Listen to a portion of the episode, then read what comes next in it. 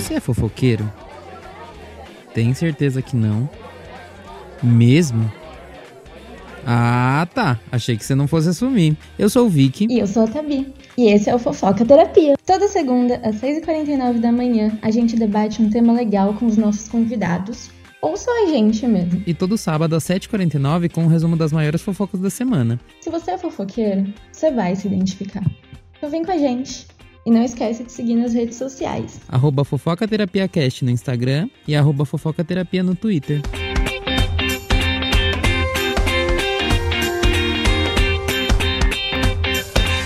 Gravando! Começamos, começamos, senhores. começamos, começamos, Muito. senhores, sejam bem-vindos. Meus olás. Então, assim, estamos começando hoje com o nosso podcast. Vai falar sobre os assuntos da vida e o nosso tema de hoje é um dos temas preferidos da minha vida, que é reality show. Amo. Nunca... Nossa, eu fico pensando, eu nunca fui uma pessoa muito louca de reality show e a, a culpa de eu gostar tanto de reality show é de Manu Gavassi, entendeu? Eu gosto quando o jogo vira, eu gosto O quando jogo o jogo vira. vira. Eu lembro, eu lembro que em 2019 eu te julgava horrores, porque Eu- é, eu sempre Você fazia re- Você fazia resumo dos, perso... dos personagens, dos participantes, e eu ficava, meu Deus, essa menina é completamente louca. Não, eu não, eu não lembro de uma fase da minha vida assim, qual eu não endoidei com o Big Brother, assim, questão de sair participante, encontrar, e aí depois encontrar o perfil, e aí depois quando eu comecei a, a entender que na internet rolava um submundo de comentários de Big Brother e tudo mais, o meu vício ficou maior ainda. Então até hoje você entra nessa vibe de pay-per-view, que no caso a gente assiste muito acompanhando o que tá rolando no Twitter, é muito viciante, é muito legal. É, é tóxico. É, já, já É disse. tóxico, é muito já disse tóxico. o Thiago Leifert, né, que está sendo julgadíssimo sobre isso. Mas, cara, é muito legal. Eu gosto muito de reality show. Então, assim, e tem todo um contexto por trás, é uma puta história. Então, tem muita coisa que faz a gente ficar ligado e viciado em reality show. É um apelo muito grande que tá atingindo cada vez mais pessoas. Obrigada, Manu Sim. Gavassi. É Obrigado, demais. Manu. Obrigado, porque se não fosse Manu Gavassi, a gente não estaria falando de reality show hoje. Você ia perguntar pra mim, ai, vamos fazer o tema do primeiro podcast de reality show. Eu ia falar, você tá louca? Só ia eu falar. Mas é porque reality show é um lance que, tipo, a maioria das pessoas olha reality show e pensa o quê? Big Brother. Só que, mano, reality show é um negócio bizarro de muito antigo. Sim, então quando a gente vem questão de como começou os reality shows da vida. O primeiro reality show aconteceu há quase 50 anos. Foi 40, são 48 anos. Ele foi exibido em 1973. Só pra você ter uma noção. E a gente acha que não, Big Brother começou. A Casa dos Artistas começou. A quando- Casa dos Artistas, mano. Quando teve essa treta no começo. Você sabe dessa história que a Globo tirou a Casa dos Artistas do ar por um dia, se eu não me engano. Mentira. Sério, porque o que acontece? A Globo comprou o, o formato do BBB e aí o Silvio Santos, sempre muito visionário e pronto pra tudo, foi lá e falou assim: não, eu vou jogar esse, esse formato na televisão brasileira. E fez a Casa dos Artistas. E aí ele jogou, todo mundo ficou uau, porque no Brasil realmente a gente não tinha ainda. Lá fora já existia, mas aqui ainda não tinha. E a gente gosta de acompanhar as pessoas, principalmente os famosos. Quando a gente tem os famosos, você tem essa curiosidade de puxar o que tal pessoa faz e o que não faz. Então ele foi lá, colocou Supla, Bárbara Paz, que foi o casal. Gente, Como é o nome daquele cara que é até deputado? O Jean Willis? Não! O Jean- Eu ia falar, o Jean Oh. Willis foi do Big Brother. Foi do Big Brother, da Grazi. Ah, eu esqueci o nome dele. Corta essas partes de esquecimento. Mas, Corta na edição, diretor, corta na edição. Ah, eu esqueci. O que foi ator pornô até. Ah, o Frota? Uhum, o Frota participou da primeira Casa dos Artistas. E aí a Globo veio e derrubou por um, por um dia o, o Casa dos Artistas, porque foi como uma concorrência desleal. E, Gente, veio e essa você vê como o jogo virou, que anos depois o Boninho foi lá e fez o quê? Colocou artistas na casa do Big Brother. Ele viu que precisava de um refresco. Precisava, nossa, precisava muito de um dar uma inovada, porque eu acho que o Big Brother ia chegar um momento que ele ia acabar se continuasse com aquela fórmula antiga. É porque começou, começou a ter muitos problemas em, em questão disso. Porque aí ele começou a colocar aquelas casas de vidro e tudo mais. E começou a colocar aquelas pessoas que entravam no meio do programa do nada, os gêmeos, os senhores, cada e começou a colocar os participantes e no final a gente já tava cansado das mesmas coisas. E aí Sim, ele e se a vem, gente. Ah, desculpa. não imagine, ele vem pá, um quase uma fazenda. E se a gente para pra pensar esse negócio do Big Brother adicionar pessoas que já eram conhecidas, não é uma coisa muito recente, não é uma coisa do ano passado. É só a gente parar pra analisar que foi em 2018 que a Ana Clara entrou, não foi? Foi. A Ana Clara, ela já era famosinha na internet, porque quando lançou aquele Vine, que era tipo um TikTok antigamente, ele, ela era, ela ficou bem famosa naquela época, ela, Lucas Rangel, Thaís Damasso, essa galera ficou bem, bem famosinha na internet naquela época. Então, tipo, acho que desde 2018 ele já tava com isso na cabeça de, tipo, tentar atrair as pessoas, buscando personalidades que já estavam fazendo sucesso na internet pra ver se os fãs dessa galera viravam público do Big Brother de novo. Porque, querendo ou não, essa galera que é famosa na internet, ela atinge um público mais jovem, que é a galera que tem mais tempo de ficar na internet. E esse público mais jovem não é igual a gente que consumia Big Brother antigamente. Engaja que é demais. uma- É, é uma tentativa de engajar o, o programa, eu acho, que é uma tentativa de engajar o, proble- o programa e de trazer um público novo. Só que agora eles justamente estão lutando contra esse público, né? Que foi o que o Thiago Leifert já causou, falando que ah, o Twitter é super tóxico e quer fazer uma plataforma à parte e tudo mais. Porque assim, o Twitter, ele é o principal, a principal plataforma em que, a principal rede em que as coisas são faladas, são acompanhadas. E o que você vê de mutirão acontecendo e é o que todo mundo briga, né? As redes sociais versus o sofá. Então a gente tem que olhar a- o retrospecto do que faz cada participante ganhar. Por exemplo, o César foi o do feijão, aquele que era todo chorando, que colocou, usou uma coisa que não era do grupo dele no feijão e levou a punição. Ele fez um personagem todo caipira e quem deu o prêmio pra ele foi o sofá, que é o que a gente chama de as redes versus o sofá. Toda a rede era a favor da Amanda. E ele foi a que levou justamente pelo sofá. Então a gente tem que entender também o peso que, querendo ou não, quem ainda tá assistindo de casa tem um peso ainda. Tem um. um- dá pra ainda escolher quem vai ganhar ou não. Teve Sim. essa questão ainda forte. Acho que o que mais pesou da internet esse ano, que foi Manu e Priori, acho que ali a Nossa. gente viu o peso com, com tudo que aconteceu. O peso da O internet. surto que foi aquele paredão. Você não tem noção. A vizinhança berrava quando o Prior foi eliminado. Parecia que era jogo de Copa do Mundo, sabe? Tipo, o Brasil ganhou. Foi um negócio sinistro. E, tipo, toda aquela mobilização na internet. Tanto que, tipo, ganhou o prêmio do Guinness Book de, A, mais vota- de- a maior votação de- de, reality show. maior votação de reality show. Foi, tipo, fora do normal, assim, a movimentação. Nossa, o Boninho deve ter saltado de alegria na casa dele. Falei, acertei! Orgasmos, Consegui! orgasmos. Orgasmos. Orgasmos. E aí tudo isso começou porque lá atrás uma família foi gravada e o melhor é que eu fui pesquisar sobre essa família, né? Que foi Do o primeiro An reality American show. Family? Isso, da American Family. Fui pesquisar o que aconteceu, quantas temporadas tivemos, né? E no geral só teve uma temporada, 12 episódios, e eles se separaram no final.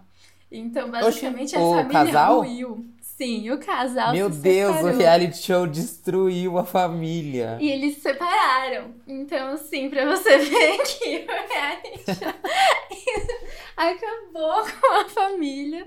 Eles terminaram assim separados e não teve uma segunda temporada. E só depois de um tempo eles fizeram, teve um outro reality show sobre outra família. Mas aí a gente começa a vir para as ondas de hoje. É um fato que, assim, o Big Brother é o mais conhecido pra gente, é uma cultura, né, no Brasil. Tem aquelas pessoas, todo mundo conhece o Big Brother, seja para falar mal ou bem. Mas a Exatamente. gente também tem os outros que passam e são, e são marcantes de alguma forma para cada pessoa, tipo a Fazenda que eu acompanhei, da última, né? Ai, eu não assisti a Fazenda, eu admito que eu não assisti. Eu acompanhei tudo pelo Twitter, torci muito pra Jojo ganhar desde o começo. E não assisti, não assisti. Mas pra mim, assim, aqueles, né, reality shows completamente que não levam a lugar nenhum, que eu amo, que me marcaram. Adotada.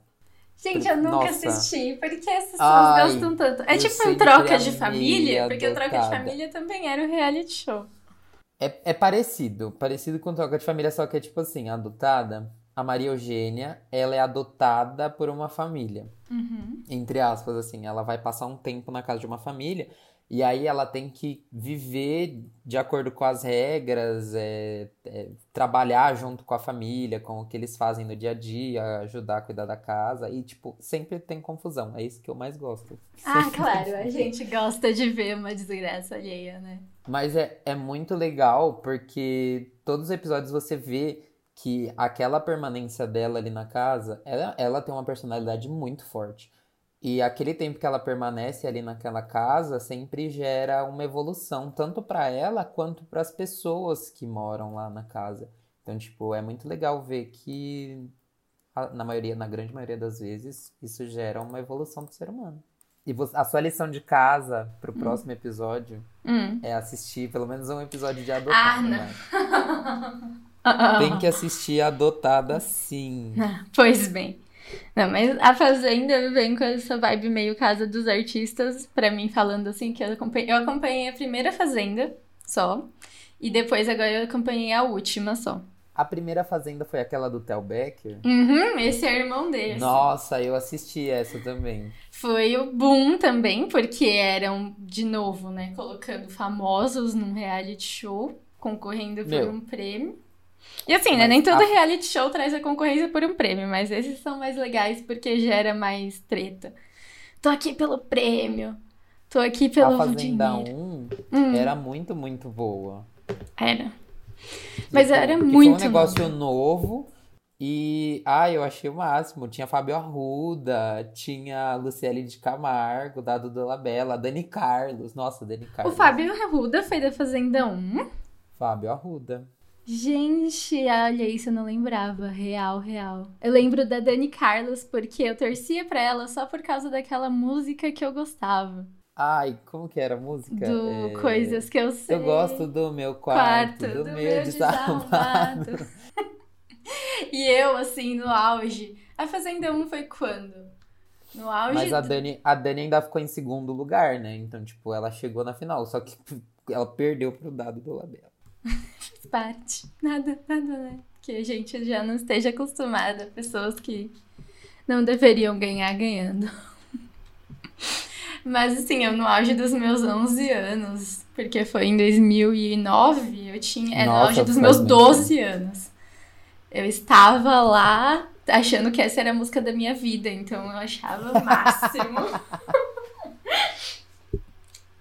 Uma fazenda que eu quis acompanhar, não acompanhei, foi a que o DH ganhou, porque eu era fã do Cine, mas eu acho que foi melhor eu não ter acompanhado, porque o pessoal falou mal.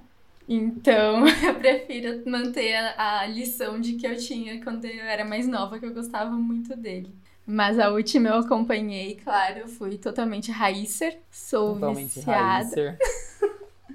Sou, sou fã e não nego. E fiquei completamente frustrada quando ela saiu. E assim, é incrível a- o efeito que causa na nossa vida, né? Não tenho, não tenho muita, muita bagagem pra falar de A Fazenda. Nossa, não, eu fiquei.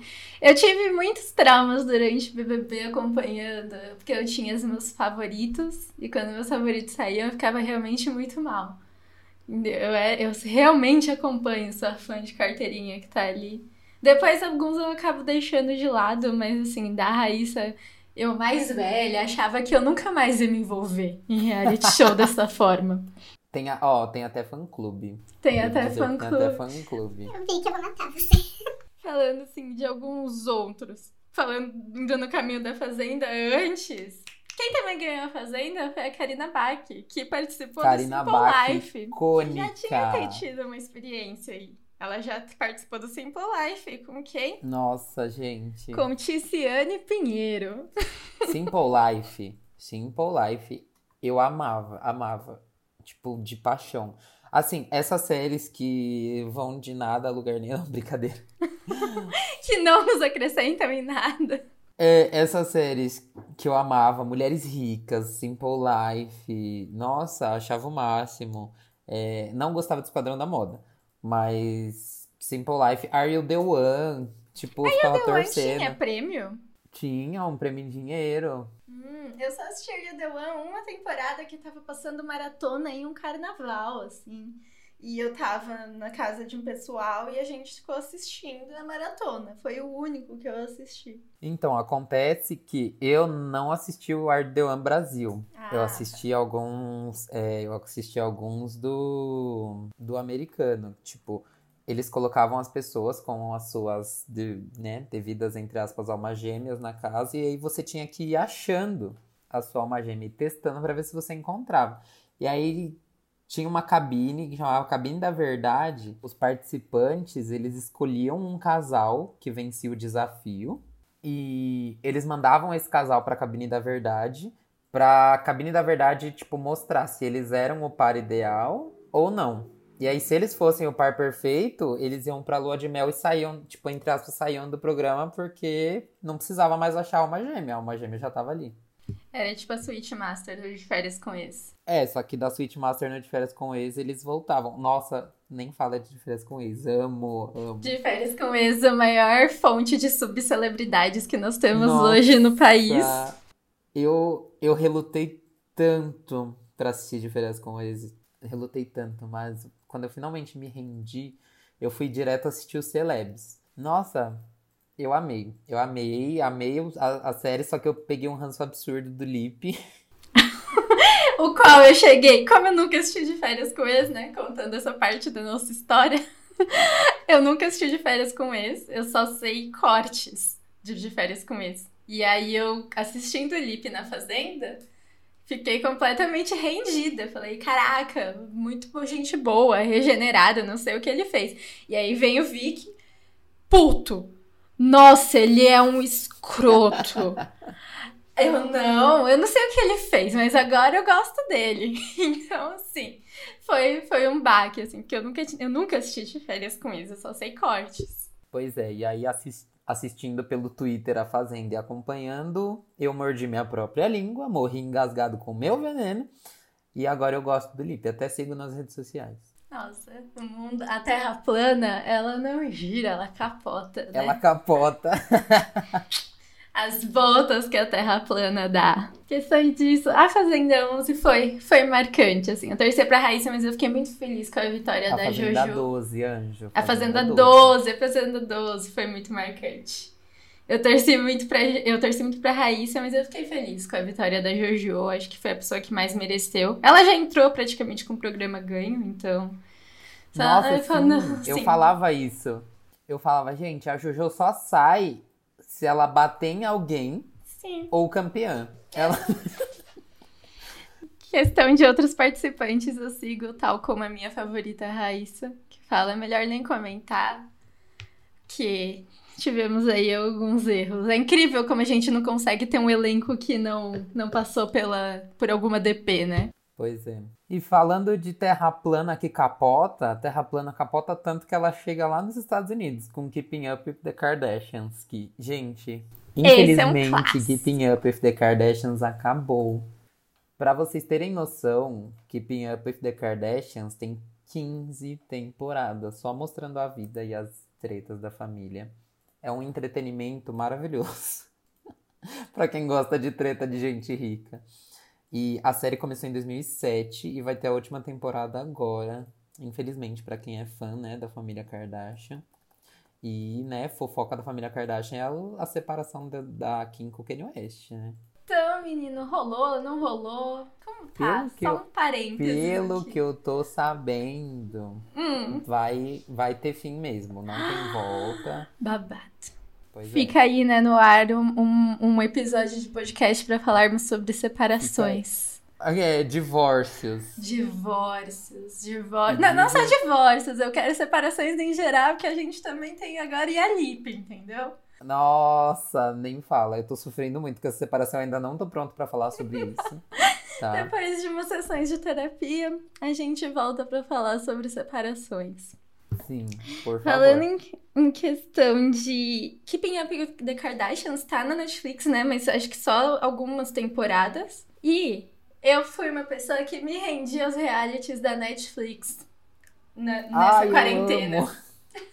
Nessa quarentena, Love is Blind, que no caso é o casamento às cegas aqui no Brasil, eu fui a pessoa mais viciada do mundo. Eu maratonei de uma forma, foi uma das primeiras Eu amei. coisas. Cameron e Lauren, pra mim, o melhor casal do mundo. Eles até hoje, eles são lindos. Você viu as fantasias deles no Halloween do ano passado? Tipo, Não. se fantasiaram pra ficar em casa. Não, um casal que ninguém achou que ia dar certo, que foi aqueles outros que teve até o, a treta com a com a Jessica. Qual era o nome deles? Nossa! O. Amber e Barney. Esses dois eu não colocava um pingo de moral neles, eu não dava nada. E estão casados até hoje. Pois é, eu achar. Eu, não, sério, eu jurava que ia acabar o programa, o Barnett e a Jessica iam ficar juntos. Cara, não. Porque a Jéssica, eu sabia, inclusive eu li depois que a Jéssica queria sair do programa logo, logo quando ela conheceu o rapazinho lá, o outro. E, e não deixaram ela sair, o Mark. Uma coisa que me irritava demais, toda vez que ela aparecia na tela pra falar, ela falava que o Mark era muito novo pra ela. Meu Deus, como isso me irrita. Eu fiquei assim, gente, mas depois eu entendi que os produtores não deixaram ela sair justamente porque eles queriam essa audiência, né? Ela tava lá Da puta. briga. Exato, ela tava puta porque o Barney não tava com ela. Porque ele ia escolher ela, né? Ela era uma das opções dele, entre, entre aspas. E aí acabou que ficou com a Amber, que, com quem está até hoje. E ela estava lá com aquela dor de cotovelo pesadíssima que eu não julgo. E ela ficou para causar justamente essas, essas, esses entretenimentos que tivemos. Pra Mas causar foi esse desconforto maravilhoso que gera aquela audiência, né? Sempre Exato. tem. E tivemos Kenny e Kelly, que eram as pessoas que todo mundo achou que ia casar perfeitos um para o outro e pá! Lindos, maravilhosos, vão ficar juntos pra sempre. E que não casaram. Pois é. Eu lembro até que no começo da pandemia a Netflix soltou vários spoilers na rua para as pessoas que ficarem em casa falando da quarentena e aí eles colocaram que três, dois casais só casavam e Kenny e Kelly não eram deles. Aí no, embaixo eles colocavam: se você não quer spoiler, fique em casa. E aí, quando eu Olha. vi isso, eu falei assim: nossa, mentira, que o Kenny e Kelly não vão casar. E assim, dos outros. Desesperada. Como assim? Exato. Eles são perfeitos. Que absurdo! E- Aqui a expectativa que eu construí em cima do relacionamento dos outros. Onde fica? Exatamente. Eu mesmo com a Yá e o Lipe. A expectativa que eu criei em cima do relacionamento de outra pessoa. Como assim? Que você odiava. Uma pessoa que. Ai, que horror. Olha, você vê como a gente morde a língua e morre engasgado com o próprio veneno. Exatamente. Devo ter empatia?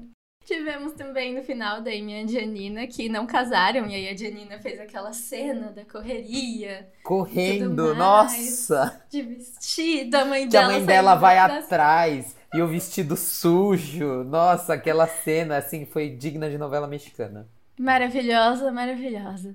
E aí, hoje estão ainda namorando, mas dentro do- de um conceito normal. Não casaram após dias se conhecendo. Mas esse foi um reality que me marcou e vai ter a versão brasileira. Estou esperando para ver os barracos. Você vai se candidatar pra versão brasileira? Com certeza, né? Você sabe que eu sou uma pessoa super apta, né? A, Aí A casar, e tudo mais. Eu, eu, eu- com, meus rela- com meu histórico de relacionamento que deu tão certo. Ah, todos, todos incríveis, assim, que... Vamos deixar essa parte pra comentar num próximo episódio, né? Ai, gente, Vamos- vai vamos ter um fazer um- episódio de Um relacionamento. episódio especial. Relacionamentos da Tabi. Pronto. Não, não. A gente fala bastante. O, o Vic tá sendo excluído do episódio, inclusive. Diretor, diretor, pode cortar na edição, por favor. o Vic não vai participar desse, porque eu vou chegar aqui, eu e minha mãe, tendo uma linda conversa fofa. Enfim, também tivemos o na Netflix que bombou um pouco na internet, né? O Brincando com Fogo, que rendeu a Não Francesca. até hoje. Eu falo, e você assistiu Soltos em Floripa, assistiu de Amo! férias com ele Nossa, quase que eu fiquei sem falar de Soltos em Floripa. e não assistiu Brincando com Fogo. Soltos em Floripa é tudo. Eu tava de férias no começo da, da quarentena, lá em abril.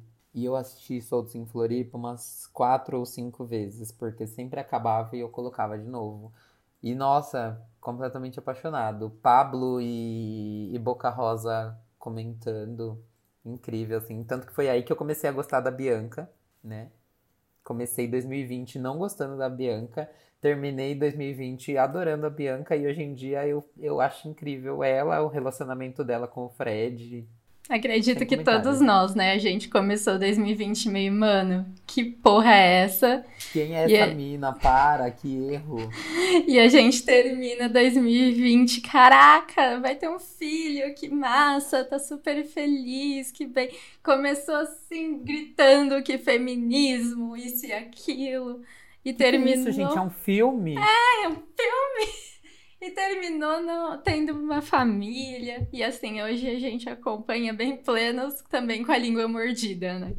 Com a língua mordida. Eu sempre mordo, eu sempre mordo minha língua com todo mundo. Por isso, por isso que nesse BBB 21 eu não vou falar nada de ninguém. Eu não tenho opinião formada negativa sobre ninguém. Eu vou deixar pra formar só depois que começar o jogo. Por enquanto eu vou, vou ficar bem quieto. Mas em questão, eu vou, vou deixar bem claro já algumas coisas para os ouvintes de que, sim, minhas opiniões são bem voláteis. Então, se preparem para hipocrisia, mudança de opiniões. Vem com a gente que aqui Uma total parcialidade. sou parcial, sim. Quem não gostou, por favor, me mande o Paga Minha Psicóloga aqui. É que todo, todo episódio a gente vai ter um especial falando sobre Big Brother, um quadro especial, e isso vai durar até o fim do programa. Então pode ser que no episódio, no próximo episódio, a gente ame alguém e no seguinte a gente odeie. Entendeu? Pode ser que a gente discuta aqui na gravação. Então, Pode ser que vai amizades acompanhando aí e. e, e não liga, porque como a Tabi disse, é- nossa opinião é bem volátil, tá? Ela vai mudar muito. E geralmente elas discordam bastante também. Então, se vocês querem ver uma amizade por um fio, tamo aqui. Estamos aqui para gerar esse entretenimento para vocês. Se você tá ouvindo esse podcast indo trabalhar, nossa, eu espero que esteja começando o seu dia assim, te fazendo dar umas risadas, entendeu? É, a gente quer gerar esse entretenimento. A gente vai. as- vamos simular uma briga também no próximo episódio, só pra, pra dar engajamento? Com certeza, é o momento de sair Instagram de fofoca. é assim que a gente gera buzz pro podcast. A gente briga online, a gente briga pelo podcast, joga em direta no Instagram. Eu acho que vai ser legal. Eu e os meus 10 seguidores, com certeza, vamos te atacar.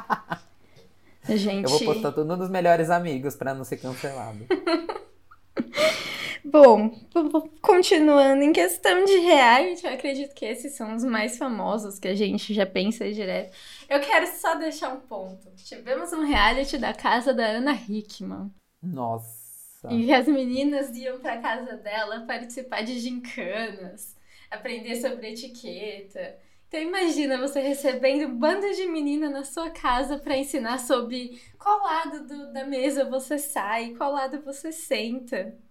Então, só um ponto, assim, um reality muito aleatório que aconteceu na vida e acho, cara, qual, quem foi que Não, aprovou? né? Extremamente. arre- extremamente aleatório. Acabei de achar uma foto aqui do reality gravado na casa da Ana Hickman, que o reality ele a nova repórter do Tudo é Possível da Record. E aí a foto é a Ana Hickman na frente da casa dela, de frente, e todas as participantes de costas, com as costas viradas para a câmera. Então assim, o que dizer, né? A casa dela com até elevador, aquele sofá absurdo de branco. Aquela sala dela que é do tamanho do meu bairro inteiro. Exatamente.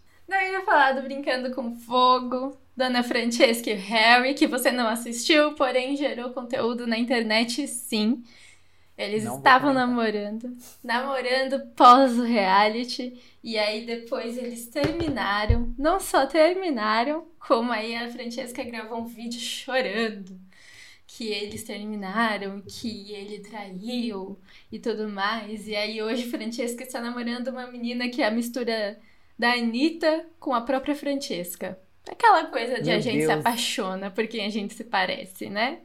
Você é o que você Nossa. come. Isso é muito bizarro, porque tem muito casal que as duas pessoas se parecem muito. É, é, é bem, bem assustador. Isso nunca aconteceu comigo. Nenhum dos meus relacionamentos, ninguém parecia comigo nunca. Nem com você, né? Eu acho que não. Acho que não. Tô, tô refletindo e não. Não tem ninguém que parecia com você, ainda bem, né? É um Me chamou de narci- feia, Aqueles, né? né? Narcisismo. Não, é narcisista. A gente tende a se achar bonito e a gente vai achar bonito uma pessoa que parece com a gente, né? Geralmente. Então isso quer dizer que eu me acho feia? Ai, meu Deus. Ah, não, pronto. Ah, Não. pronto.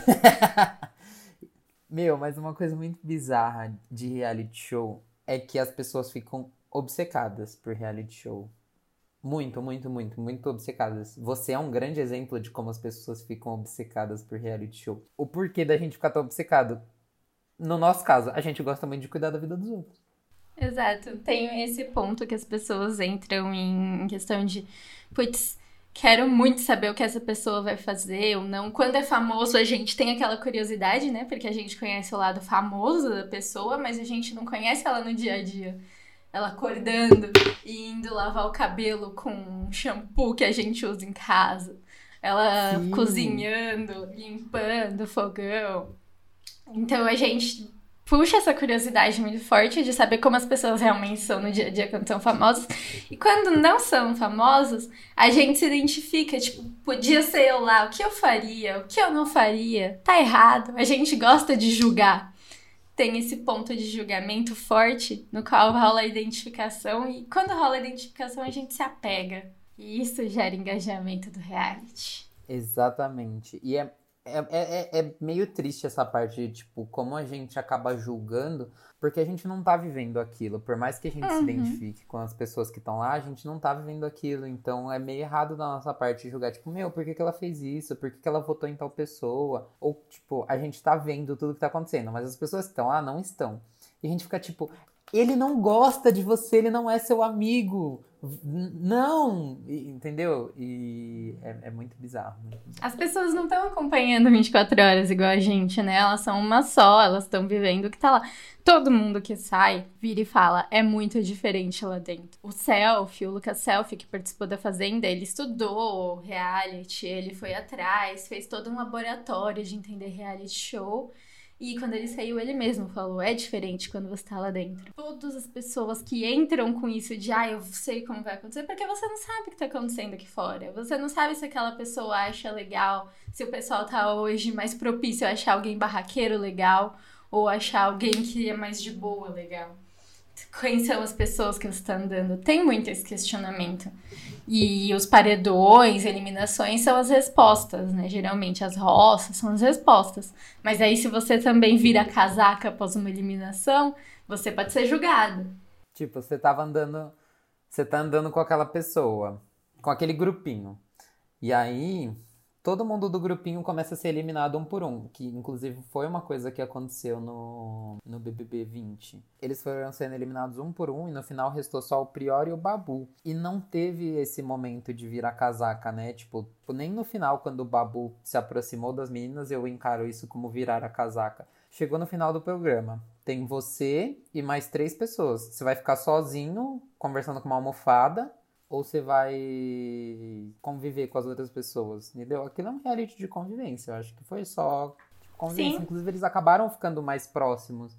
O Babu, Exato. acho que ele foi, ele foi bem fiel a todas, as todas as amizades dele, desde o começo e até o final. Inclusive, a amizade dele com a Thelma foi uma coisa que, mesmo eles não estando tão próximos durante o reality, foi uma fidelidade que ele sempre manteve. Sim, a Thelma também, que virou minha favorita desde o primeiro dia. Sim, ai, sem- sempre torci.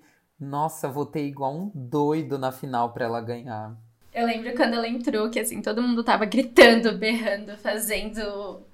Ah, gritaria, baderna, e ela era a única que tava assim mais tranquila. Acredito até pela maturidade, ela era uma das mais velhas. Então, eu sei, eu olhei e falei, cara, gosto dela. Depois ela ficou plantinha por um tempo, mas eu ainda acompanhava. E teve a fase Marcela, Gisele. Aí entrou o Daniel pra acabar com tudo. E aí o resto é história. Eu não acho que. Eu, eu acho meio errado quando as pessoas falam, ah, o Daniel entrou pra acabar com tudo. Eu acho que quando o Daniel entrou, a Marcela e a Gisele se mostraram de verdade. Sim.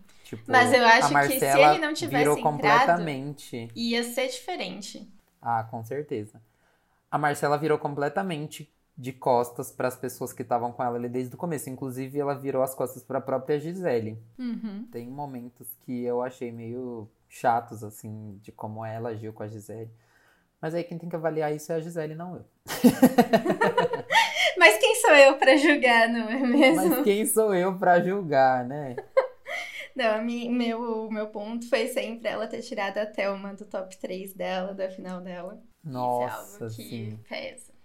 Mas, assim. Aquela cena de quando do jogo da discórdia, quando ela mudou o top 3 dela e a Thelma manteve o mesmo top Uhum. 3, eu achei aquilo, sei lá, pra mim foi muito tipo, meu Deus, Thelma, elas não, ela não, elas não estão com você. Pula fora dessa. Olha ali, ó. vai- a Manu, a Rafa ali, ó. Vai ser amiga dela. Ai, não, Elas também não pra ser suas amigas. Para, para. Mas, tipo, você gostando ou não, as pessoas que realmente ficaram do lado da Thelma e que defenderam a Thelma, principalmente naquele monstro que a Marcela deixou a Thelma pra ficar junto com a Fly, foi a Rafa e a Manu. A Rafa, a Manu e até, entre aspas, a Gabi.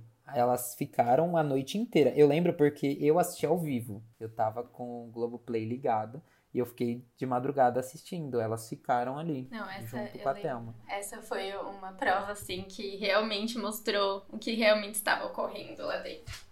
Bom, são pontos aí do grande BBB 20.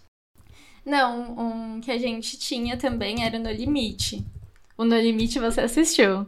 Assisti. Nossa, eu não. Ai, no limite me dava uma agonia, porque eu era muito pequena quando eu passava no limite. Mas teve uma volta recente, não teve? Era No Limite Eu não também? assisti. Era no... Eu não sei se teve. Eu lembro do limite lá antigo, antigo, antigo. Ó, teve um, um episódio em 2009, eu acredito que eu assisti esse. Ah, eu acho que foi esse. Pra mim, eu era muito pequena em 2009. Não, teve um No Limite em 2000, assim, a gente tinha quatro Não, anos. esse eu não, eu não assisti. Eu assisti provavelmente esse de 2009. E, nossa, teve uma prova que eu tenho. Eu acho que é do Nolim. Peraí. Enfim, não vou falar dessa prova porque ela, ela era muito pesada e me deu um muito prova? grande. Falando Quando do olho eles- de cabra? Não, quando eles tiveram que. Ai, eu lembro dessa prova. Eu- nossa, eu Nossa. tra- me traumatizei com isso. Eu passei muito mal quando eu assisti aquela cena. Porque, ó, nós estamos em 2020. 11 anos. Faz 11 anos? Uhum. 12 agora, né? Eu 2021. tinha. É, eu, eu tinha 11 anos. Nossa, não. É, sem comentários, eu lembro da prova final, que essa foi a de 2009 que eu assisti, porque a outra era muito nova, as outras temporadas eram muito nova.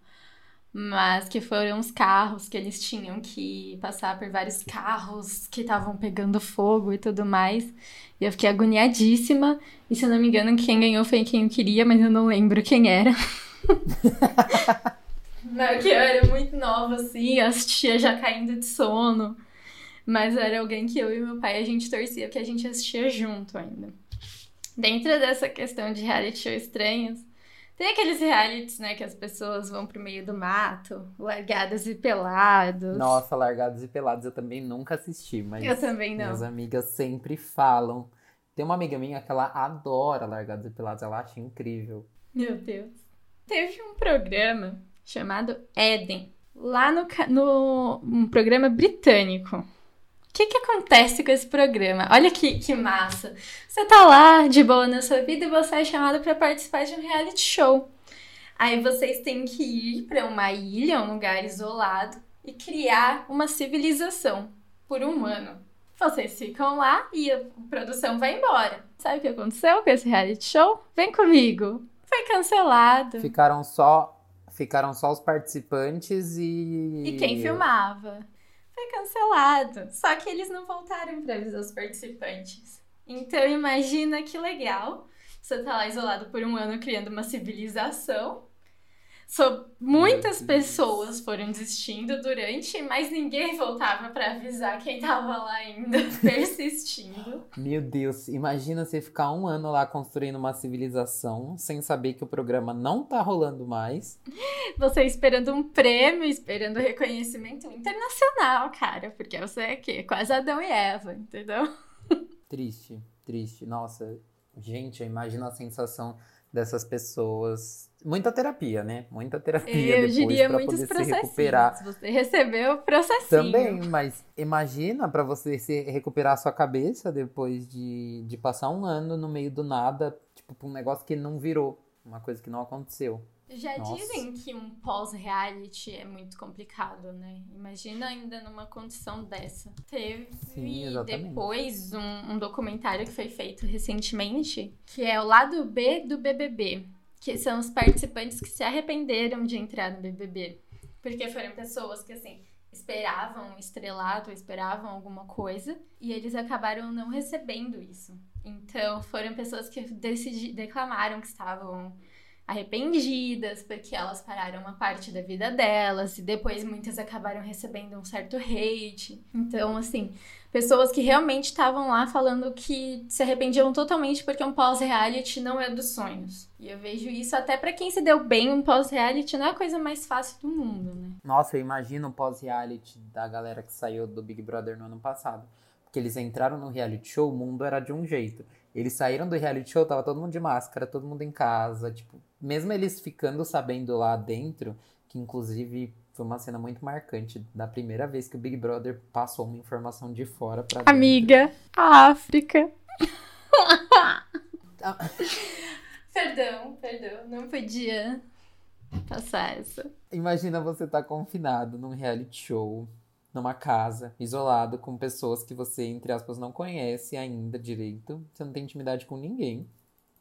E aí você fica sabendo que tem um vírus que tá matando um monte de gente, que tem um monte de pessoa. Tem um monte de pessoa. Tem muitas pessoas contaminadas, que sua família tá lá fora correndo risco, e você tá lá, sem saber de nada. Que loucura, né? Eu, eu, eu, eu acho que eu caía surtado no chão, começava a chorar. Mas assim, foi. É complicado, mas depois se for ver, né? Ninguém levou tão mais a sério depois que saiu de lá. Grande parte foi, foi curtir a vida. Pois é, aglomerou. E nesse caso eu sou muita coisa pra jogar, viu? Porque nós dois, no caso, que ficamos em quarentena plenos. Bonitinho. Inclusive, quantas casa. coisas não surgiram na quarentena, né? Começou com esse apego ao Big Brother, que tornou, o mesmo Thiago falou, se Sim. tornou uma parte da vida das pessoas muito importante. Naquela época, a audiência subiu absurdos, bateu muitos pontos.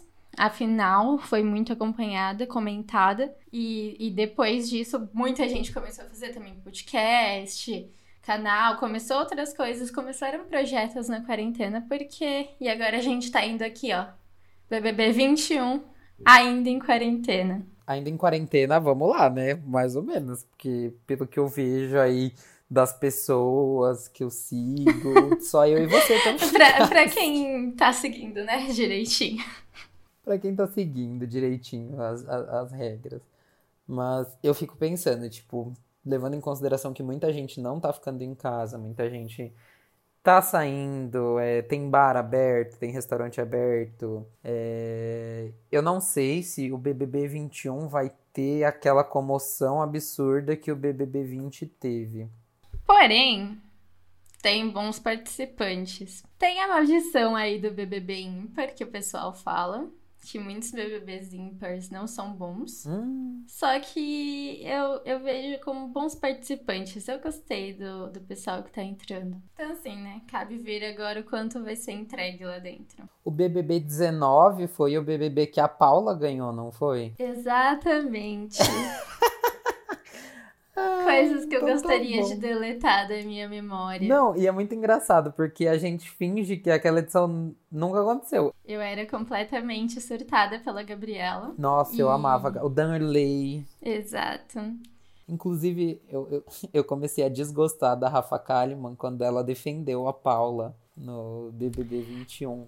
Naquela, Eu sempre naquela avisei. Eu quero deixar aqui um, um- um ponto muito importante. As queridos ouvintes, se vocês assistiram Brooklyn Nine-Nine, eu sou Gina Linette e a Tabi sempre avisa.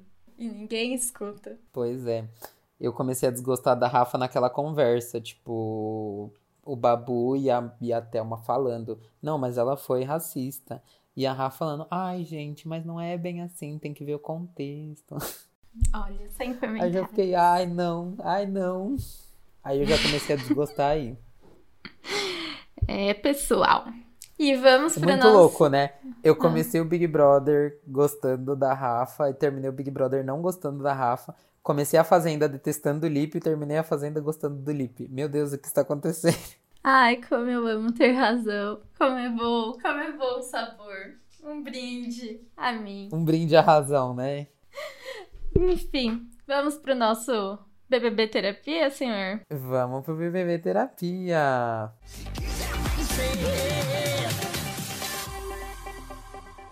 Então, gente, sejam bem-vindos. Esse é o BBB Terapia, o nosso quadro exclusivo para falar sobre Big Brother. Ele vai durar até o fim do, do programa, inclusive até o fim da temporada, porque a- essa primeira temporada do podcast termina junto com o fim do Big Brother. E aí, se vocês pedirem muito, a gente faz uma segunda temporada. Ou mesmo sem vocês pedirem, a gente vai continuar aqui, porque esse é o nosso espaço para externar tudo que tá na nossa cabeça, todo o caos que acontece na nossa mente, né, Tabi? Que loucura, não é mesmo, Vicky? Então vamos lá. Vou falar os nomes, você diz o que vem aí na sua mente sobre eles, pode ser? E aí eu, eu dou meus pitacos. Nossa, adorei o joguinho. Tivemos um anúncio, então, na última semana. Foi surreal, eu não sei você, eu acompanhei pela televisão. Minha filha, eu fiquei desde o... começou a soltar, era umas quatro e pouco da tarde. Eu fiquei até o último anúncio, tanto que eu surtei, porque era pra ter anunciado o Fiuk e a última menina que ninguém, coitada, ninguém lembra o nome, porque anunciaram ela junto com o Fiuk, que era o que tava todo mundo esperando, e ninguém nunca lembra o nome dela. Aí ela vai lá e ganha, ia ser muito bom se ela ganhasse. Mas é, foi, foi assim. Eu lembro que eu estava em treinamento e a minha mãe bateu na porta do meu quarto e eu no treinamento do trabalho, acompanhando no Twitter e a minha mãe na porta do meu quarto. "Ah, Carol Conká entrou. Ela veio com uma plaquinha, assim, escrito que a Carol Conká tava. Icônica, mãe icônica. Quando a pessoa sabe o vício. E aí eu falei, eu vi! E eu lá no treinamento com a câmera ligada, olhando. Você tava com a câmera ligada. Eu tinha que fazer o treinamento com a câmera ligada. Era, uma obriga... Era obrigatório a câmera ligada. o pessoal deve ter ficado olhando, tipo, meu Deus, essa menina é doida? Ah, tinha mais ou menos 20 pessoas no treinamento, então eu esperava que nem todo mundo estivesse prestando atenção em mim. Tomara, né? Amém. Mas aí depois, os próximos, eu já, eu já tinha terminado e consegui assistir, assim, pessoalmente. Eu sentar na frente da TV e ficar lá esperando. Parabéns, viu, Boninho? Tá de parabéns. Então vamos brincar assim, ó. Você fala o nome da primeira pessoa e eu falo a primeira coisa que vem na minha cabeça. Aí eu falo o nome da segunda e você fala a primeira coisa que vem na sua cabeça e a gente vai alternando assim. O que você acha? Sim, senhor, vamos. Carol com K. A que foi cancelada pelo Twitter. Pode pôr pra Nossa. fora. Fala. É, é, é que não veio nada assim na minha cabeça. É, A primeira coisa que eu pensei foi a música dela, do Tom Bay. Só que eu não ia falar Tom Bay. Fala, fala, abre o coração. Tá é pra bom. falar o que vem. Tom Bay. Foi a primeira coisa que eu pensei, Tom Bay. Gente, quem nunca dançou tombei da Carol Conká na balada, muito bêbado, segurando o copinho, inclusive saudades. Já rasguei minha calça fazendo um tombei no meio da Já balada. rasgou a calça? Rasguei a calça no meio da Mentira. balada, não tombei. Aí tinha aquela parte, nós estávamos com, com uma amiga que você conhece. Aí estávamos na balada, dançando, e quando a gente fazia o tombar, tombei, a gente geralmente descia até o chão. Abaixava, sim. Exato. E foi nesse momento que eu percebi que a minha bunda estava crescendo. e aí a calça se rasgou completamente. Eu amarrei um- uma camisa, uma blusa na cintura e com ela fiquei até o final da balada. O resultado de você comer McDonald's toda semana é esse, galera. Exato. Neste podcast, nós não incentivamos o consumo de gordura, açúcar. Por favor, mantenham-se saudáveis e não rasguem Mantenham-se calças. saudáveis. Mas essa sua história me lembra muito de uma vez que eu tava na balada com uma amiga minha e com meu namorado. E essa minha amiga, ela é um ser iluminado. Que graças a Deus, tava um calor absurdo. E mesmo assim, ela foi com uma jaqueta jeans. Que benção. E aí, eu tava com uma calça, era uma calça mais soltinha de moletom. E aí eu fui descer até o chão. Quando eu desci até o chão, a calça abriu inteira. Pessoas que, que têm pernas, que têm coxas largas como a minha, vão entender o sofrimento. A calça ela já fica meio desgastada. E aí, quando eu fui descer até o chão, ela rasgou inteirinha. Que benção. Aí minha amiga, eu falei, vou embora. Só que minha amiga tinha essa jaqueta, graças a Deus. Então, assim, a dica é: levem jaqueta mesmo no calor, vai que você rasga a calça. Exato. Então é isso. Carol Conká, o que me lembra é que realmente fomos tombados, porque fiquei muito feliz quando a participação dela foi anunciada e depois descobri coisas. Pessoal comentando algumas coisas não muito boas sobre algumas atitudes aqui fora. Vamos ver o que será lá dentro, né? Quem sou eu pra julgar? O que vem na sua cabeça quando eu falo o nome Carla Dias? Inxalá! Muito ouro! Muito ouro, inshallah! Mas eu também lembro dela em Rebelde, Brasil, sendo a irmã do Diego, toda fofa, toda querida. Mas assim, questão das Chiquititas eu não lembro muito bem, porque eu era muito nova nas Chiquititas dela, então eu não acompanhei. Não sei se você acompanhou. Então, ela tinha 7 anos. Eu tinha acabado de nascer, porque ela tem 30 e eu tenho 23. A gente tinha acabado de nascer nas Chiquititas dela. Que benção! Ou seja, não lembro dela pelas Chiquititas, sei que muita gente lembra, porém não é. Gente, mas essa menina, olha, ela tá aqui assim. Só vai ter ela na televisão. Por quê? Ela tá passando em A Força do Querer como Karine, na novela das nove, tá reprisando. E ela é a Raquel de Laços de Família, que tá passando no Vale a Pena Ver de novo. Aí é tipo assim: de tarde você vai assistir ela no Laços de Família. De noite você vai assistir ela na Força do Querer. Vai acabar a Força do Querer, você vai ver ela onde? No Big Brother. Fora os vídeos dela no Instagram, que eu, eu pensei assim, antes de começar o Big Brother. As pessoas vão copiar a fórmula da Manu e vai ficar feio.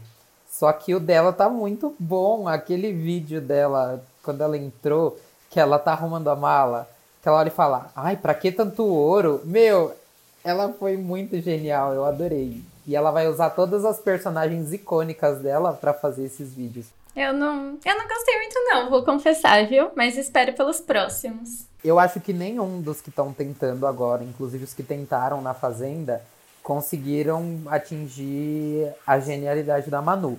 Primeiro que os vídeos da Manu foram foi uma coisa muito nova. Os vídeos No da Brasil. Manu, eu sentia muita naturalidade no, nos vídeos que ela fazia. Tipo, não sei se é porque eu conheço a Manu desde que eu era adolescente e eu sigo a Manu e acompanho ela e eu sei que ela é aquela pessoa esquisita, tipo, desde sempre. Inclusive tenho foto lindíssima com a Manu. Você já viu minha foto com a Manu? Ah, meu Deus, a gente vai começar a parcialidade aqui. Muito parcial. Você já viu minha foto com a Manu? Não, não vi, depois me manda. Depois eu vou te mandar. Ai, é linda. Eu fui no lançamento do livro dela. Ela lançou um livro. Atenção, gente, compra lá. Chama Olá Meu Caderno. Deus do céu, alguém precisa tirar esse garoto fazendo Eu tenho, Eu tenho o livro autografado e tenho a foto com ela. Nossa, aquele dia foi maravilhoso. Foi prim- a primeira vez que eu realmente conheci a Manu de fato, tipo, de encontrá-la, porque eu já tinha ido em show, já tinha visto ela. Eu fui no meus prêmios Nick, acho que foi 2013, e a Manu cantou com o Di Ferreiro, e aquela cena pra mim, assim, foi uma cena muito marcante da minha adolescência, porque eu sempre amei a NX0 e eu sempre amei a Manu na minha adolescência. Então ver o Di Ferreira cantando com a Manu Gavassi no palco, acabou, tchau. Pra mim deu, entendeu? Foi incrível, incrível. A E Carla agora- Dias ficou. A Carla Dias ficou com Deus agora, porque a Manu entrou. A. Manu tomou o lugar da Carla Dias, né? O episódio de hoje, galera, é sobre a Manu e como ela é genial. E voltando pra Carla Dias, ela falou que estar no Big Brother é o maior desafio da vida dela, porque ela sempre, assim como a maioria das pessoas famosas, né, sempre tentou deixar a vida pessoal dela mais reservada. E ela fala que quando uma pessoa não consegue se defender, ela vai lá e compra briga, que ela pode, pode mexer com ela e não mexer com os amigos dela. Isso eu me identifiquei muito, porque às vezes eu não me importo quando as pessoas mexem comigo, mas eu não consigo ficar quieto e parado quando eu vejo mexendo com alguém que eu amo. Vamos pro próximo. Camila de Lucas. Meu, eu. Assim, se eu falar que eu conhecia Rápido, de bate Lucas- bola, vai. Camila de Lucas. Não conheço. Eu não conhecia ela antes. Eu sabia que ela existia, mas tem um vídeo dela que todo mundo fala que ela é super famosa por conta desse vídeo, mas eu não lembro real. O que eu sei dela é que o pessoal fala que ela é muito espontânea. Então, assim, eu tô. Eu percebi isso dentro da chamada dela e do que o pessoal falou na, na, na internet, no Twitter. Então vamos acompanhar que talvez ela seja alguém que aí consiga trazer um.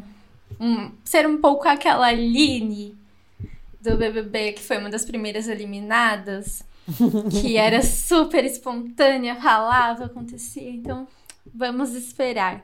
Vamos esperar. E ela falou que, tipo, inclusive eu achei isso uma alfinetada para pro clã Manu Gavassi. A gente "Participar do- volta pra Manu Gavassi. Não, mas sério. Ela falou: participar do BBB pode mudar a minha vida, da minha família e dos meus amigos.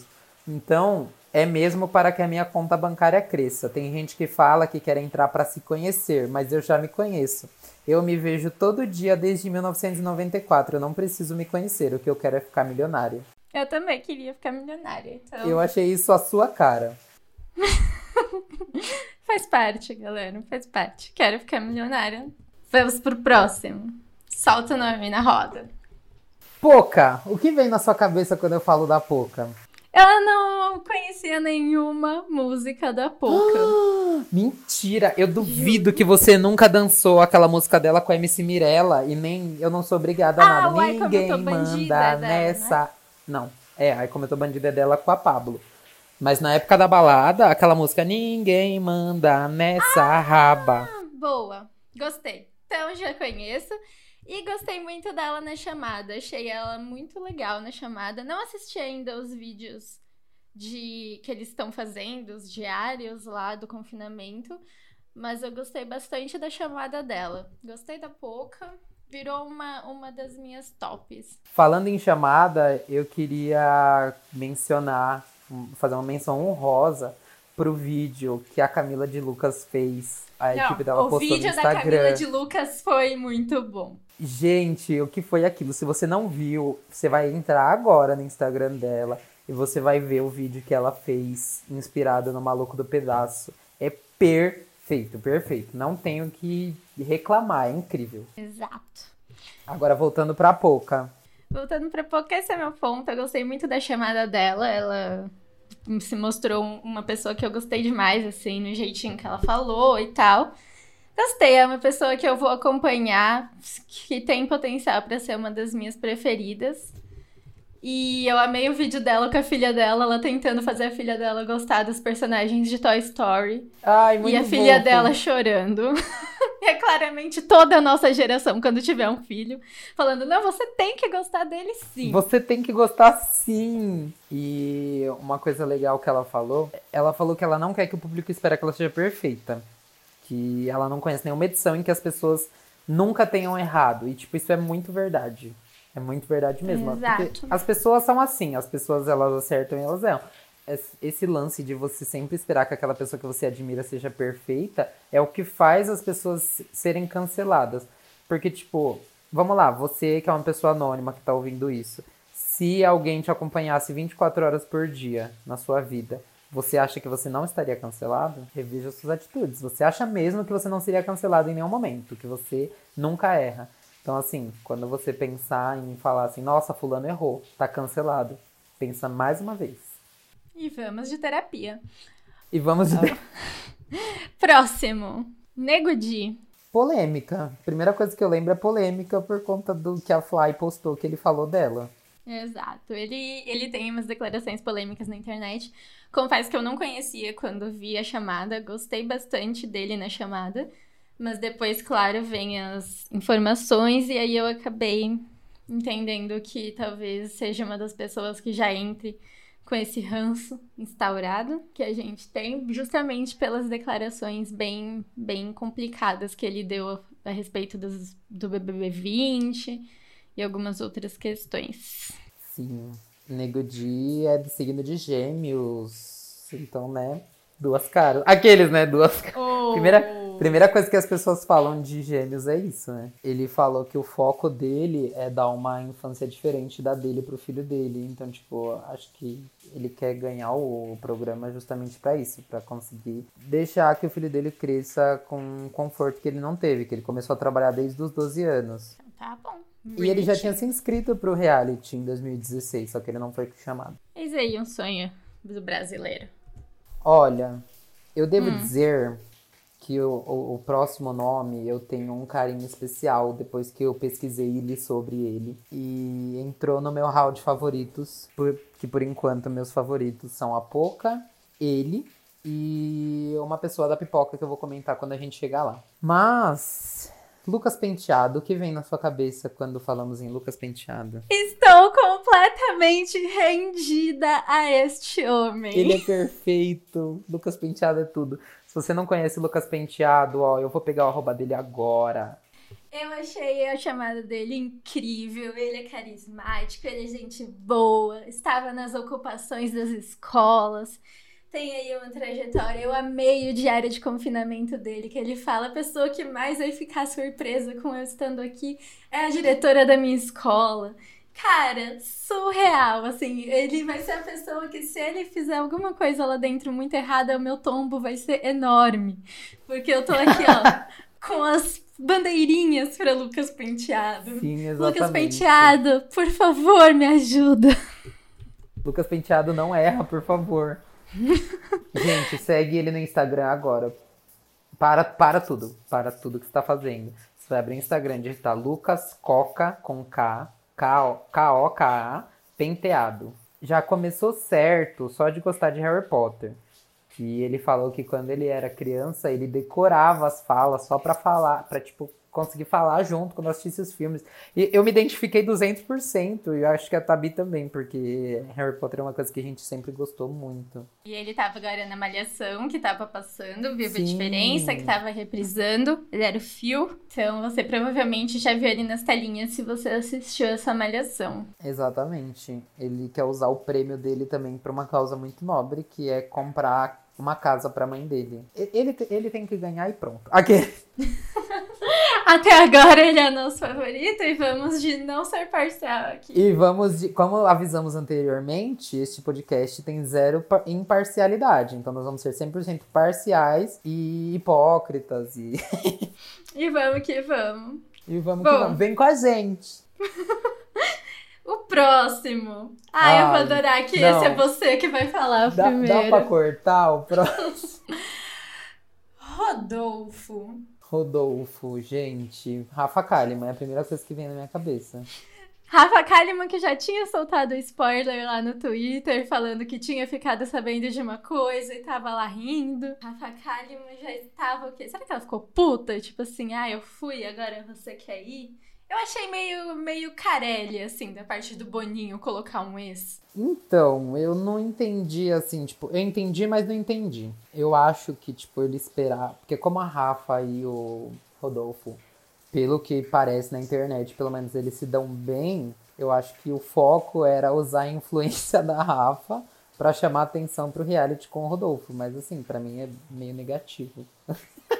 A influência É, então a gente sabe aí o grande histórico do rapaz. Cantor sertanejo, tem vídeo dele, inclusive, declarando voto no Bolsonaro. Complicado, Brasil. Vamos pra grande, grande agora. Próxima, joga na roda. Grande! A, a, a fabulosa musa da internet.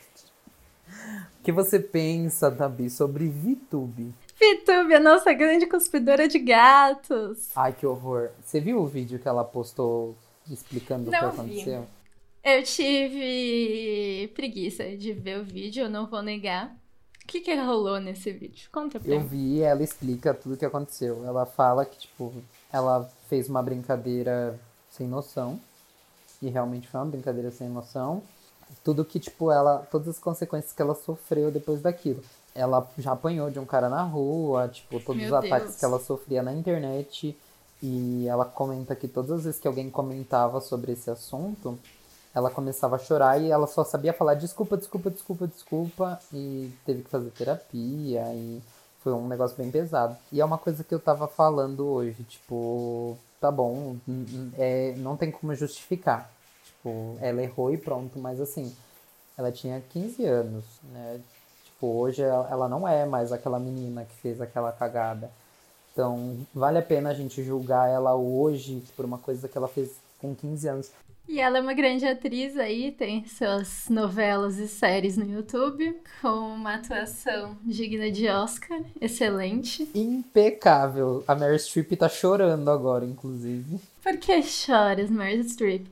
Gente, se Fernanda Montenegro perdeu o Oscar, foi pra hoje VTube ganhar pra gente, A entendeu? Fernanda Montenegro andou para que Vitube pudesse correr. E ela é Exatamente. leonina, não esperava menos. Ela é muito leonina, muito leonina. É, o famoso já tô cancelada mesmo, foi a frase dela. Mas enfim, né? Vamos ver aí como é que ela vai ser. Esperamos que ela realmente tenha amadurecido, como ela disse no vídeo. Que é o que, né, geralmente acontece com a gente em cinco anos, a gente amadurece. A pessoa que eu sou hoje não é a pessoa que eu era cinco anos atrás, graças a Deus. E ela é a mais nova, né? Sim. Você vê que o pessoal, acho que a maioria, além dela, tem de 24 pra cima. Eu tô pensando se ela vai ficar um pouco aleatória, se ela vai ser adotada, assim, por alguém. Eu acho, eu acho que ela vai ser adotada pela galera mais velha, tipo, as mulheres mais velhas vão ser tipo as mamães dela, sabe? Acho que ela pode até se aproximar bastante da Carla Dias, da Pouca, que não tem uma idade tão acima da dela, são tipo seis anos de diferença. Tipo, a Carla Dias, por mais que ela tenha 30 anos, ela não parece ter 30 anos, né? Ela parece ser mais nova, tanto no jeito dela quanto no- na aparência dela. Então pode ser que esse seja o círculo social dela ali. Sim. Bom, E o Lucas também, né? O Lucas vamos- tem 24.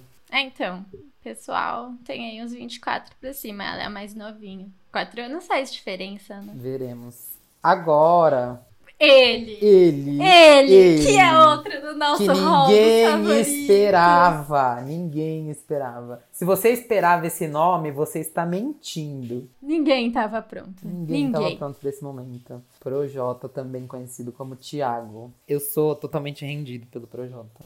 Totalmente. Gostei muito também. E agora Vou eu dizer que também é um dos meus preferidos. E agora eu devo contar que assim. Ai, ai dá até um, um negócio. Se for falar da Manu Gavassi de novo, eu levanto e vou embora.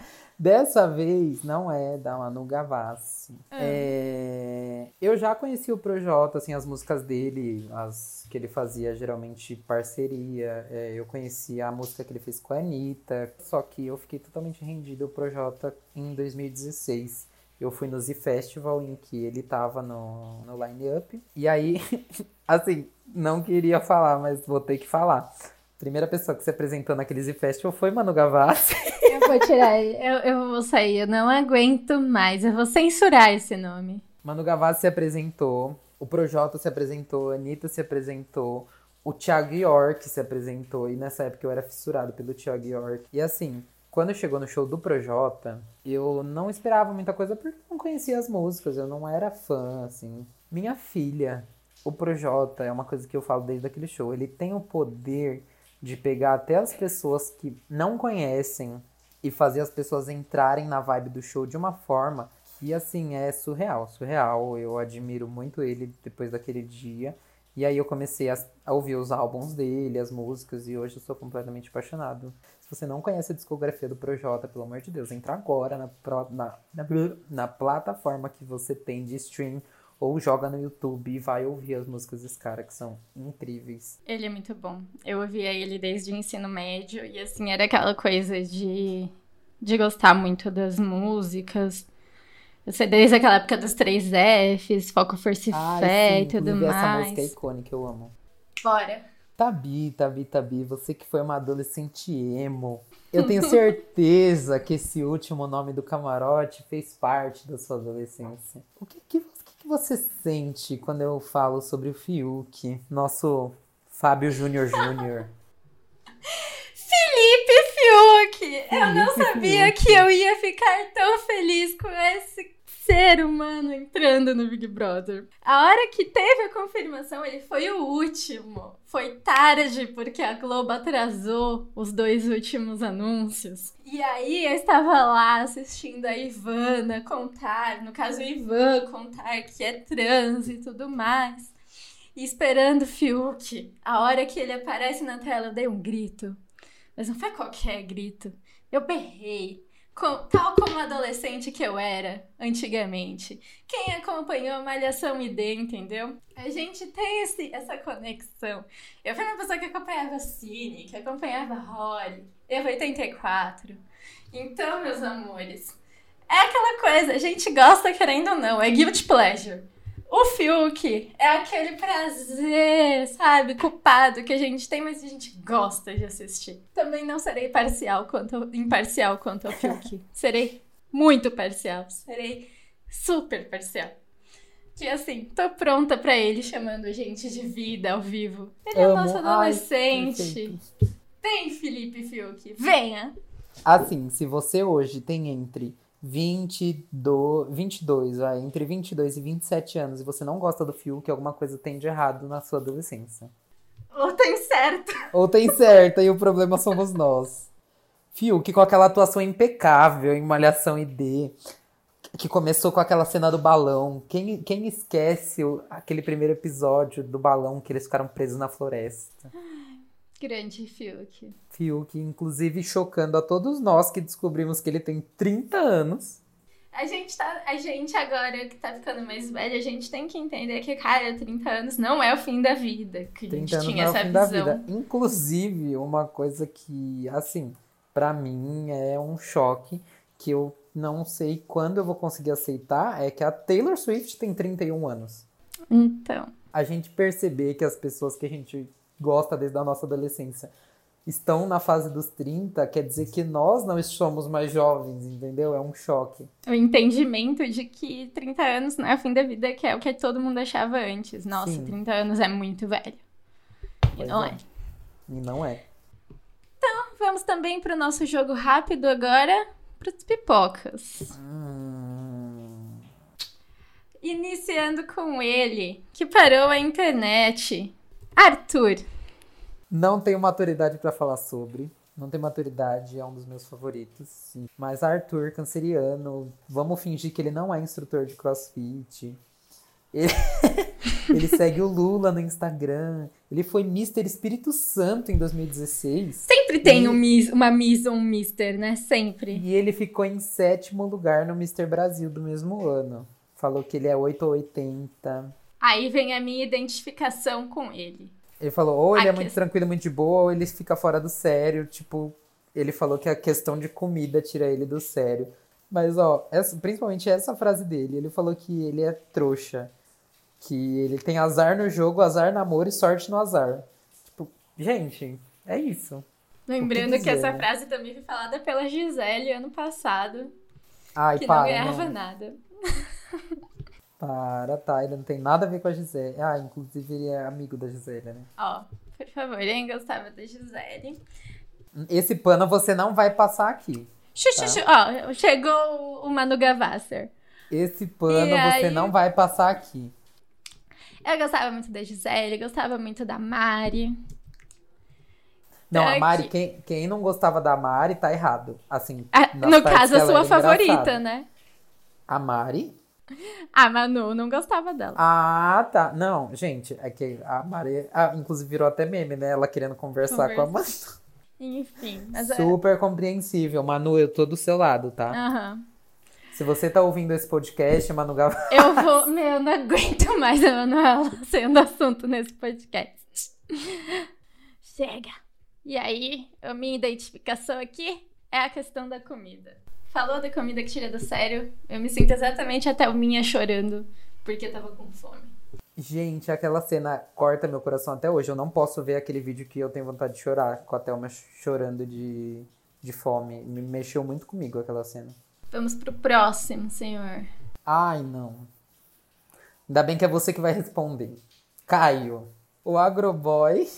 Vamos colocar apenas que ele é bolsominion e existem uns boatos rolando. então, ele é o nosso agroboy, a cota agroboy, a cota senta no fazendeiro. E estamos aí esperando o que vai acontecer. Vamos pro próximo. Pois é, e eu lembro que quando anunciaram ele e o Arthur, o pessoal já foi logo ver qual deles seguiu o Bolsonaro, né? E aí o Caio seguiu o Bolsonaro no Instagram e o ADM, quando viu que tava dando mó burburinho, foi lá e deu um follow no presidente. Pois é, gente. Vamos pro próximo. João Luiz. João Luiz. Eu consigo pensar em representatividade logo de cara, assim. Fiquei muito feliz quando anunciaram ele, tipo, assumidamente LGBT. É... As fotos dele com o namorado no Instagram são a coisa mais linda do mundo. Ele é professor de geografia, libriano. E, mano, ele falou uma coisa que ele confia no taco dele. Ele falou: se você me colocar num ambiente com um número de pessoas, essas pessoas vão saber quem eu sou. Eu não tenho, eu, eu sou totalmente ao contrário. Eu sou a pessoa que quer entrar e sair totalmente despercebido. Oi, João. Gente como a gente, porque fala mal de divas pop na internet, fala mal Sim. no Twitter. Então, assim, ele já foi muito criticado, já tá sendo perseguido por várias pessoas. Os fã-clubes quero- vão à loucura. Exato. E eu quero dizer que todo meu apoio a João, pois todos nós temos, estamos lá para dar opinião realmente no Twitter. Ele não marcava ninguém, ele só tava dando a opinião dele e tudo bem. Então, João, parceiro aí de comentários no Twitter. Nosso parça fala mal das pessoas no Twitter. O Twitter serve pra isso, né? Pois bem. Pois é, pois é. Agora nós vamos falar dele. Dele. Também professor de crossfit. Arcrebiano. Ou Bill, como você preferir chamar. Grande arcrebiano. O nosso novo Rodrigão, como todos já comentaram. que é o Todo nosso ano esse cara participa do Big Brother, gente. É incrível. nosso padrão oficial Big Brother. E estamos aí vendo o que vai vir de, de Grande Bill, que é arcrebiano, Grande né? Bill. Complicado. Mas não sei o que esperar dele. Vamos ver o que, o que pode vir, assim, o que vai sair. Eu espero um casal, no caso. Que é o que Um todo casal. Rodrigão faz. Com quem que a gente vai casar ele antes? Vamos fazer uma aposta? Aqueles. No próximo BBB Terapia, eu acho que a gente devia fazer um- uma aposta de quais serão os casais da, da edição. Tá, Semana Mas que vem vai vamos. ter aposta. pois bem. E uma coisa que, tipo, o nome, todo mundo achou estranho o nome dele, né? Bem diferente. E o nome dele não era pra ser Arcrebiano. O nome dele era pra ser Clebiano Araújo. Quando o pai dele foi registrar ele, a pessoa que digitou o nome dele deve ter entendido errado. Que era pra ser Clebiano e saiu Arcrebiano. Que inclusive a mãe dele chama ele de Clebiano, mesmo não sendo o nome de registro. E aí, vamos com Dona Juliette. Juliette, o óculos. Só isso. Não tenho muito a falar sobre ela. Não, eu não tenho muito, na verdade, a falar sobre nenhum dos pipocas. Eu não consegui criar. Como a gente não tem esse retrospecto deles por serem pessoas famosas, eu acho que fica no ar, assim. Essa questão de, putz, eu não, não vou julgar porque não são pessoas que estão na internet, não são pessoas Sim. que têm a vida tão exposta quanto os demais, a gente não sabe trajetória. Então fica um receio de você falar assim, achei isso, achei aquilo. Eu entro nessa parte de ficar bem clean, bem, bem tranquilinha, esperando o que vai acontecer para poder soltar os cachorros. É, Você falando que tá bem clean, bem tranquilinha, sem julgar, depois de julgar horrores o Caio, né?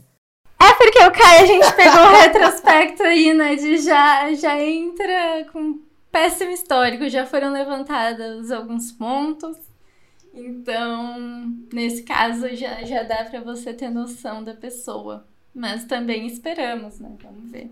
Juliette tem 31 anos, ela é de Sagitário, e uma coisa que eu me identifiquei com ela é que ela fica gaga quando ela fica nervosa. Eu a vida toda. Solteira, que quer paquerar muito e falou que não quer formar casal, que ela gosta de lavar roupa suja. Ela não dorme sem resolver um BO.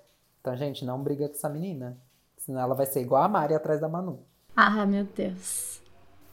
Kerline.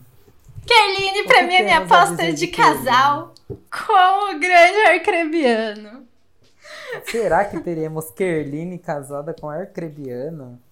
Mas é a única coisa que eu penso sobre. Também estou na era.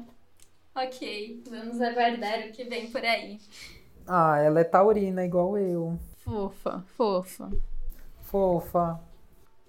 De vibes, divertida, gosta de aventura, disse ela. E também tem outra Kerline que é completamente surtada. Pois bem. Intensa, intensa. Intensa é uma palavra pra gente definir a Kerline por enquanto. Como ela já trabalhou com a Rafa Kalimann, né? Então, Rafa Kalimann aí fazendo história nesse grande Big Brother. A Rafa Kalimann tá deixando os rastros dela nessa edição, né? Deixou o ex-namorado, deixou a. Ex-marido. Ex-marido, é verdade. Vamos pro próximo. Lumena. Nossa, Lumena, belíssima. Lumena. A única coisa que eu tenho pra falar é, ó, tem que ser muito pra derrubar o Twitter de uma pessoa só por causa de um emoji. Então Essa vamos história começar tá a ter um pouco de consciência e maturidade, tá? Assim, a menina, eu achei ela foda. Ela tem uma puta história, super legal, gente boa. Só, só não foi ainda uma das minhas favoritas, que eu acho que ainda falta um pouco de animação nela. Mas eu acho que ela vai ter essa abertura florir lá dentro. Mas sem comentários pra essa questão do, do emoji, tá? Então é isso. Gosto muito dela. Já ficou com uma princesa africana numa viagem. Só isso que eu tenho a dizer, a mulher. Olha o que a mulher traz aqui, ó, pra gente. Perfeita. Clássico. E ela faz como. Ela é, ela é DJ como hobby, né? Tipo, isso foi se tornando um caminho de novo trabalho pra ela durante a pandemia. E então eu acho que essa parte dela de animação vai aflorar bastante, porque não tem como a pessoa ser DJ e não ser animada. Ainda mais, né? Não Vai sei. entrar no Big Brother. Não sei, eu, espe- eu acho que ela é animada. A pessoa não ia ser DJ assim. Vem, Lumena. Vem. O estereótipo do DJ animado. Próximo. Gilberto. Gostei Gilberto. dele, sabia? Eu Do também, Gilberto. fui super com a cara dele. Ele é muito animado, muito animado, expansivo. Nossa, eu achei o máximo a chamada dele. Eu acho que ele tem muito potencial pra ser o Daniel do Coqueiro. Quem viveu o Daniel do Coqueiro sabe. Entendeu? O Daniel do Coqueiro simplesmente marcou história, BBB 11, com a dona Maria Melilo. Então, Icônico. Icônico. Gosto dele. Gilberto teve uma, uma, uma infância. Ele vem de uma origem humilde, né? E a mãe dele sempre incentivou ele a estudar bastante pra mudar o destino dele. E hoje, doutorando em economia. Pois é, ícone. Próximo, Thaís. A da franjinha. A da franjinha, dentista, modelo e DJ. Gente, é- eu acho que esse é o currículo mais diverso do meu BBB. Dona Thaís, é, eu identifiquei aqui com a questão da balada. Que se ela tá na Não. balada, é a última da vida, vive muito. Isso é sur- super você, né? Inclusive, inesquecível o dia em que você não queria ir embora da balada. E eu tive que prometer que a gente ia voltar no dia seguinte. Eu tô me demitindo, gente. Esse foi o primeiro e último podcast. Espero que vocês tenham gostado. Eu vou iniciar o Gabi meu não sozinho. estará de volta. Exato. Onde eu não me exponho, eu vou iniciar o meu. Mas estamos Thaís aqui. se inscreveu pra 18ª edição do programa, não foi chamada também. Nossa, muita gente, né, já tinha se inscrito. Ainda bem que não entrou, né? a Edição. Porque foi uma edição assim que acho que ela não ia. Não sei, né? Não conheço. Vamos esperar pra ver o que pode acontecer. E vamos de próximo. Quem vem? Quem vem? Vamos de Sara. Sara, a Sara foi aquela anunciada com o Fiuk que ninguém lembra, coitada. Também tem palavras muito pra Sara. Tá vendo uma grande torcida, assim, se mobilizando por ela e tal. Foi ela que participou da festa no Leonardo DiCaprio. Sim, a própria. Pois bem, não, não tenho muito ainda pra dizer. Estou seguindo a era observando e aguardando as informações.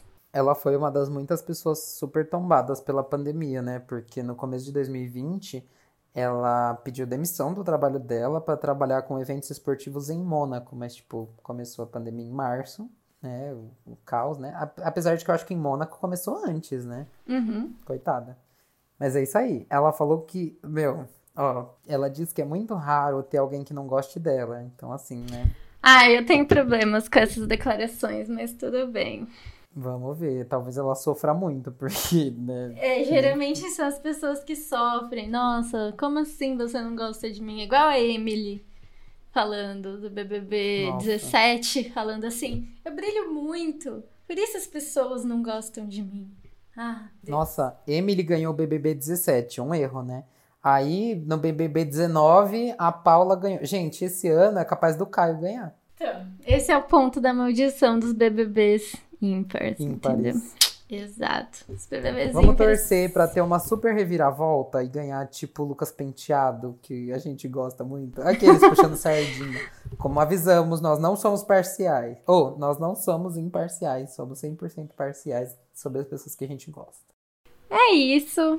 Terminamos por aqui. Esse foi o quadro. BBB Terapia. Tuts, tuts, tuts.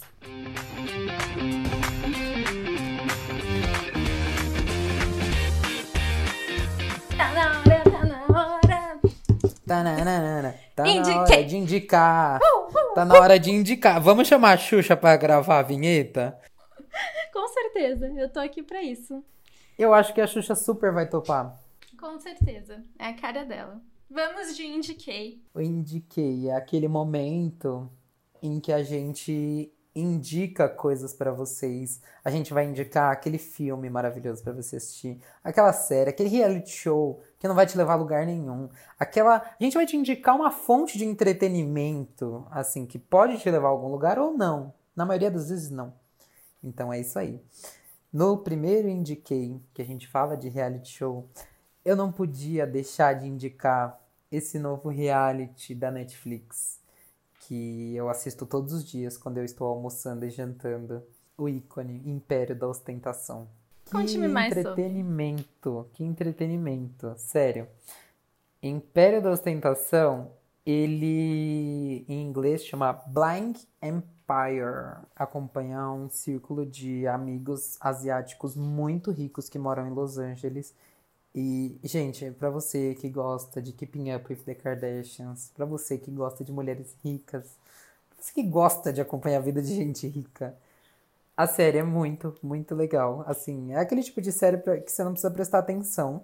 Você pode colocar pra passar dublado mesmo, nem precisa ser legendado na linguagem original. Eu assisto dublado, porque as dublagens de reality show são incríveis. E é muito bom. Inclusive, tem uma menção honrosa. Se eu não me engano, é no primeiro episódio, uma das participantes, uma das ricas, vira pra outra e fala assim: Ah, eu queria muito levar vocês pra comer no meu restaurante favorito. E o restaurante favorito dela é em Paris. Então, assim, eles pegam um jatinho e eles vão até Paris. Você- Mais você um tá dia entendendo? normal. Mais um dia normal. Então, assim, gente, é isso. E a série é muito boa. E além de, tipo, ter essas coisas fúteis que são muito legais de acompanhar, tem uns acontecimentos na vida dos, dos personagens, do- dos participantes, que são muito legais de, de você ver. Tem uma história de duas pessoas exclusivamente que estão procurando os pais, né? Que eles não conhecem. Eles não são irmãos, são duas pessoas diferentes. e acompanhar todo esse processo. Tipo, isso entra naquele lance da gente se identificar, acaba gerando aquela comoção, sabe? Você vai pensar, caramba, né? Que, que, que difícil. E não é só futilidade, é isso que eu queria dizer. Mostra bastante coisa da Do vida dia real dia. mesmo. Boa. Então, Império da Ostentação na Netflix. Bora de assistir. Não, não estamos sendo pagos para falar sobre isso. Aquele- A gente só tá vivendo aqui a vida fazendo indicações, galera. Então, esse foi o nosso primeiro podcast. Espero que vocês tenham gostado. Voltamos na próxima. Na verdade, nós voltamos no sábado com Fofoquei, que é o resumo da semana. Então, conta pra gente aí, segue a gente no Instagram, no Twitter. Conta pra gente se vocês conhecem outras histórias de reality show que vocês gostam. Fala pra gente sobre os participantes do BBB 21, o que vocês acharam, seu reality preferido. Manda tudo pra gente conversar, trocar ideia e falar da vida. Fechado? Vai lá no Instagram, seguir a gente também, arroba fofocaterapiacast. Dá aquele engajamento, tá? Comenta, curte as fotos. No Twitter, arroba fofocaterapia também, que lá a gente posta bastante coisa também. É isso, pessoal. Até sábado. Até Obrigada. sábado e até semana que vem também. Exato. Beijo. Beijo!